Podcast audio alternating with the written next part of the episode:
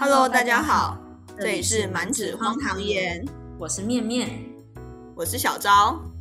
每个礼拜我们都会在这里与你分享生活琐事，陪你度过荒唐的人生。Hello，大家还记得遥远的 EP 二一的那场活动彩排故事吗？我们今天要来继续分享正式的活动，也就是第三次考核的故事喽。什么？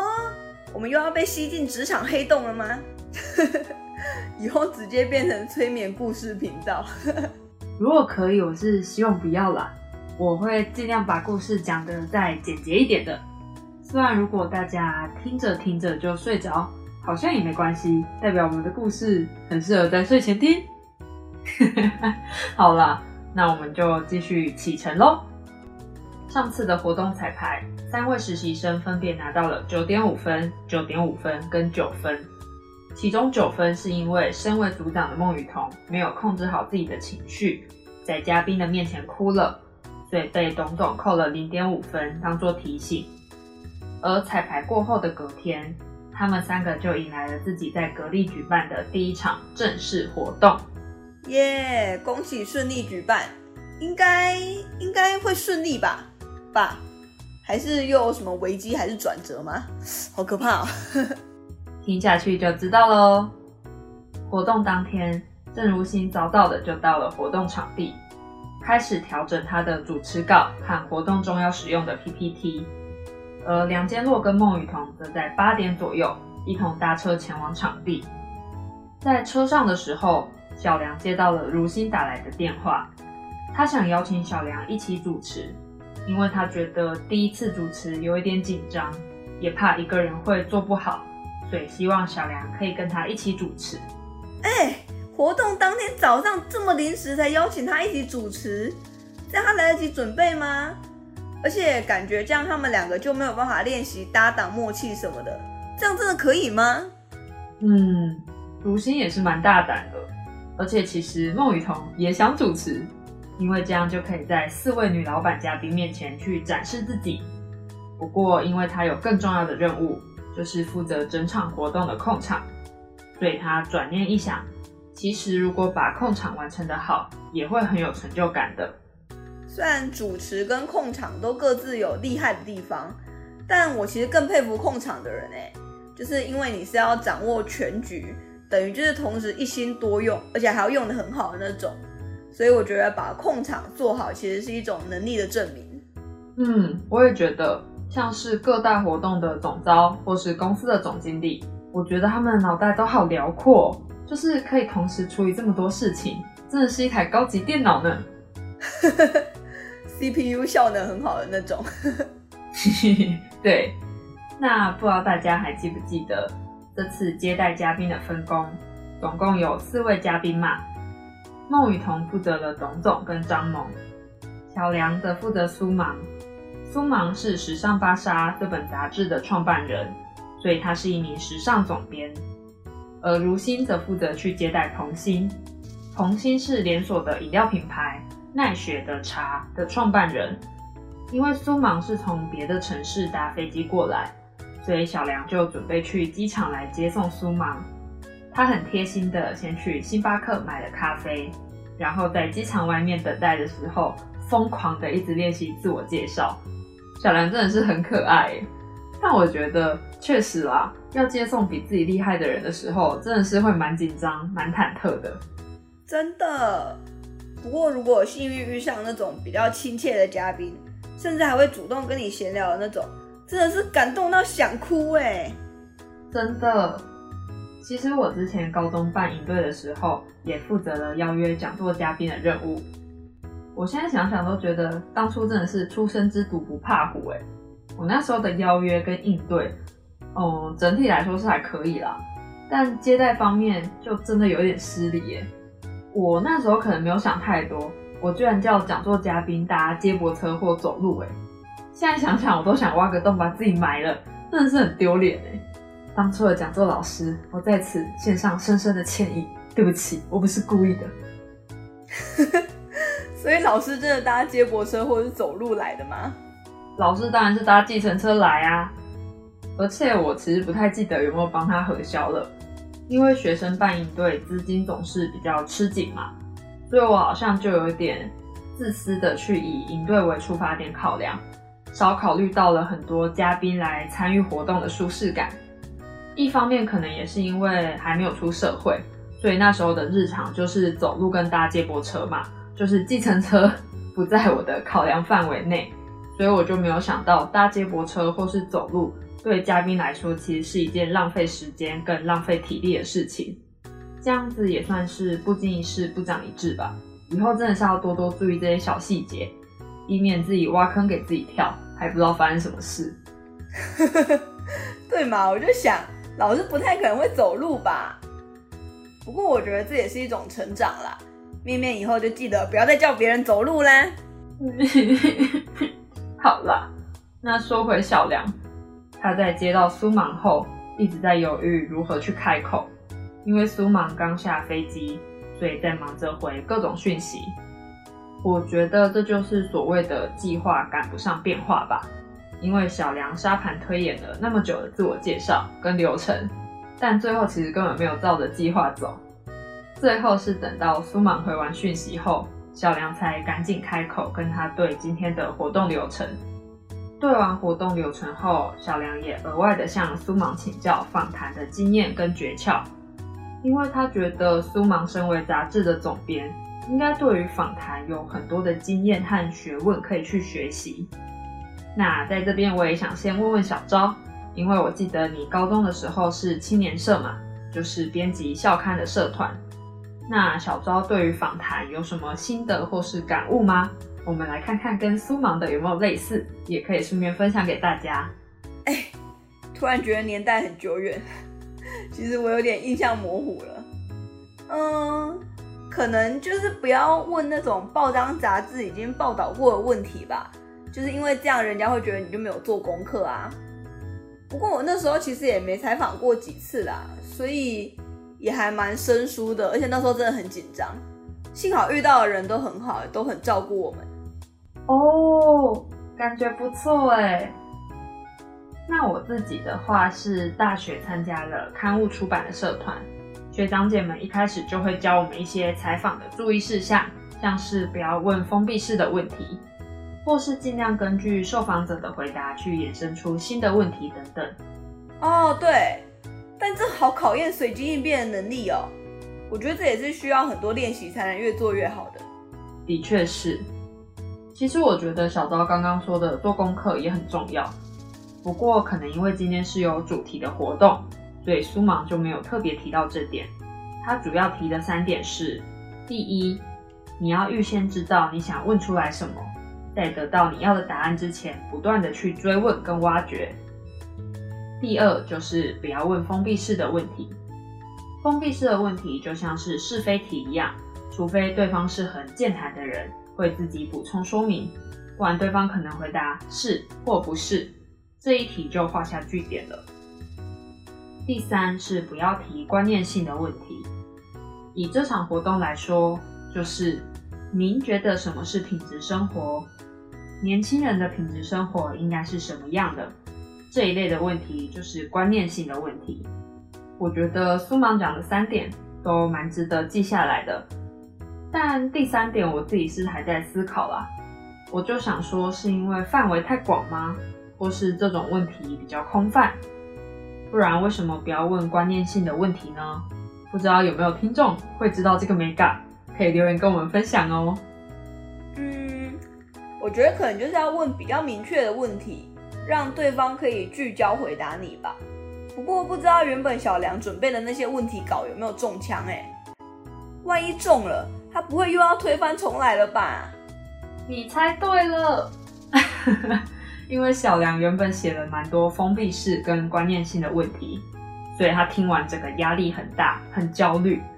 他觉得既然都问了，那当然就是要来修改一波嘛。所以他送苏芒到会场休息跟准备后，就打开了电脑，开始思考去如何改稿。这时候如新过来问他说：“呃，小梁，我们什么时候要顺一遍主持人的稿呢？”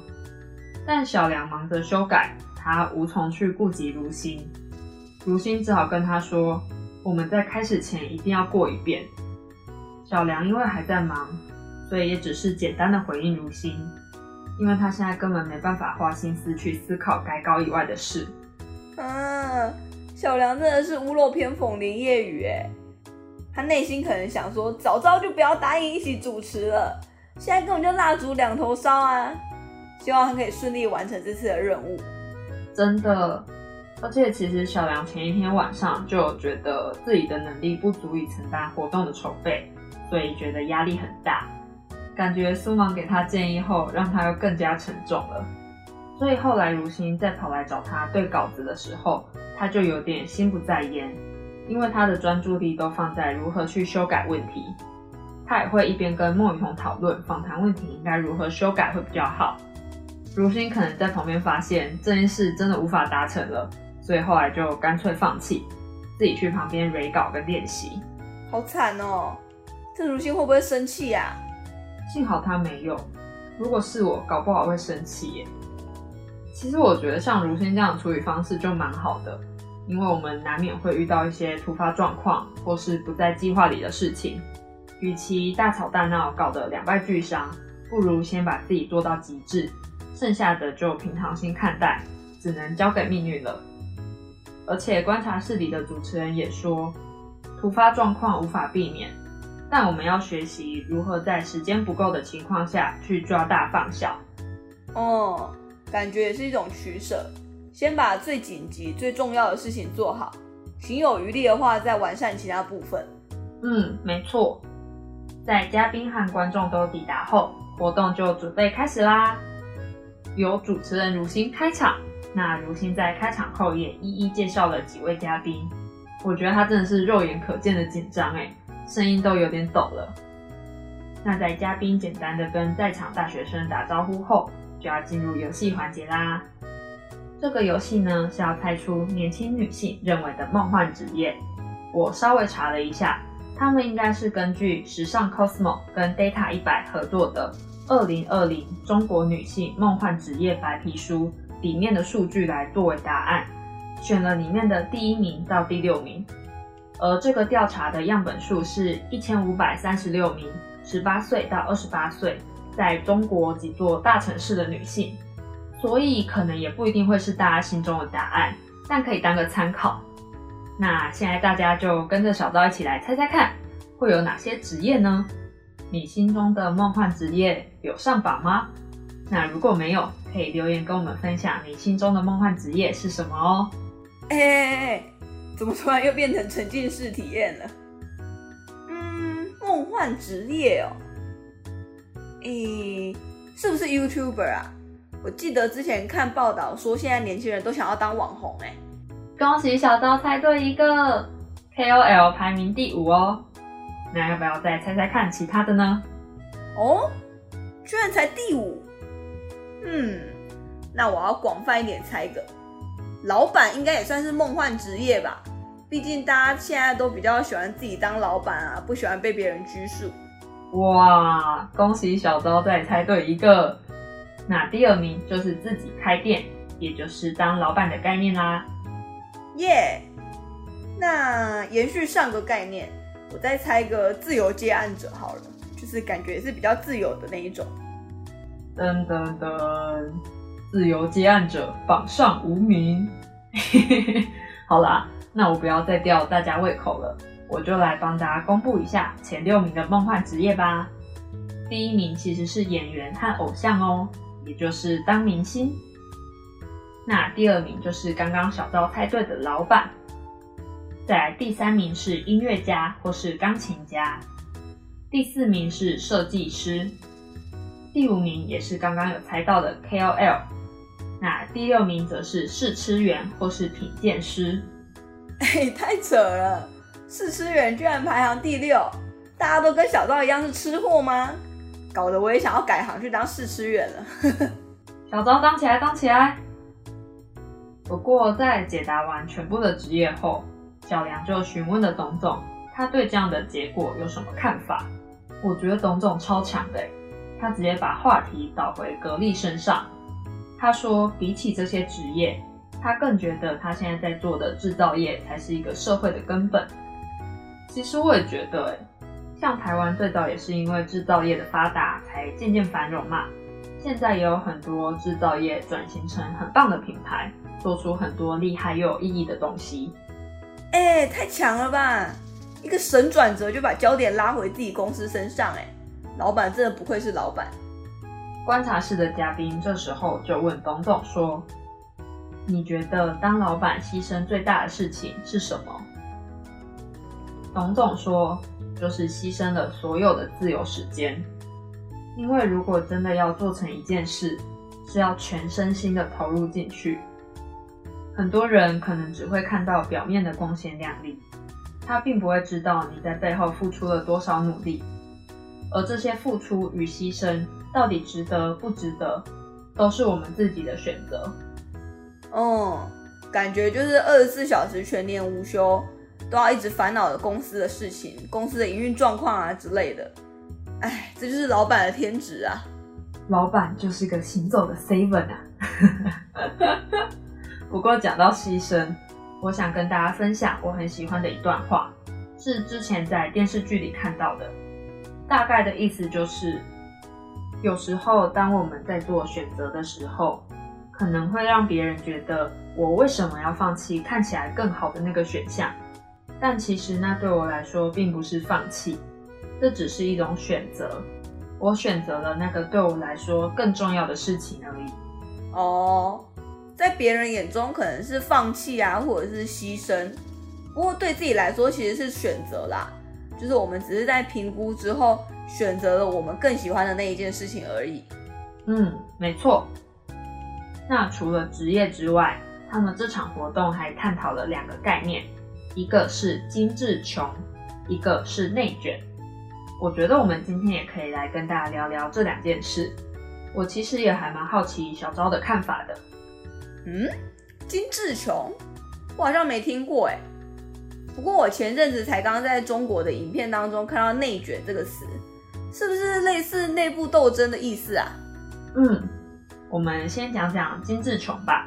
其实金志琼有两种说法，先讲比较负面的定义好了。负面的精致穷其实有一点像是打肿脸充胖子。我的月收入可能不够我每个月都买新的名牌包包，或是餐餐吃高级餐厅。但为了让别人觉得我过得很好，我倾家荡产，甚至去预支信用卡的额度，跟朋友借钱等等，去完成这些事情。到头来可能反而会压垮自己，或是不堪负荷。而正面的精致穷其实是指。我们是在评估过后才去做出这些选择。也许我一样会买新的名牌包包或吃高级餐厅，但并不是因为我想成为社会认可的那种人，只是刚好这些事物能够带给我满足跟快乐，所以我就会有所节制，而不会走火入魔。有时候还会因为想要达到理想中的生活，反而督促自己更加努力的去累积、去打拼。让自己成为更好的人，进而可以过上自己喜欢的生活。负面的精致穷感觉很常见诶，像我记得很久以前新闻有提过卡债的问题，有的人就会毫无节制的刷卡去买一些很多不必要的东西，结果积欠一堆债务，然后让自己陷入窘境。虽然两种类型的精致穷都一样是把钱花在自己喜欢的昂贵事物上。但他们的差别可能是在于心态的不同吧，是毫无控制的把钱花光，还是有规划的成为开心的月光族，是完全不一样的概念。所以，如果我们遇到虽然月光，但依旧把生活过得开心快乐的人，那也不用去苛责或是改变他，因为那也是他所选择的路。只要是能够感到快乐的生活方式，那都是一种属于我们的精致生活。董总也说了，真正的精致是来自于我们内心的自信。哎，好可怕！我的金钱观跟这个好不相同。你是超级存钱小招。那再来是刚刚提到的内卷，这算是中国近年来变得热门的网络用语，其实就是在讲互相竞争、互相比较啦。虽然也算是内部斗争，不过不是你说的那种针对性的勾心斗角啦。举个生活化的例子，让大家比较好理解好了。比如说，老师派了作业给大家，说下个礼拜每个人针对指定的题目交出三篇作文练习。结果收作业的那天，有一个人交了十篇作文给老师，这时候就会说我们被那个人内卷了。所以其实内卷也可以想象成是躺平的相反词啦。躺平可能有点类似摆烂或是与世无争的概念。哦，有点像是大家现在都要当斜杠青年，或者是拥有各种技能。因为如果你不这样做，可能就会有点焦虑，觉得自己好像比不过别人。这应该也算是一种属于我们这个时代的竞争跟内卷吧？对啊，那苏芒就回答说，内卷其实算是新时代的网络用语，在他们那个年代可以说是竞争的压力以及欲望和惰性的差距。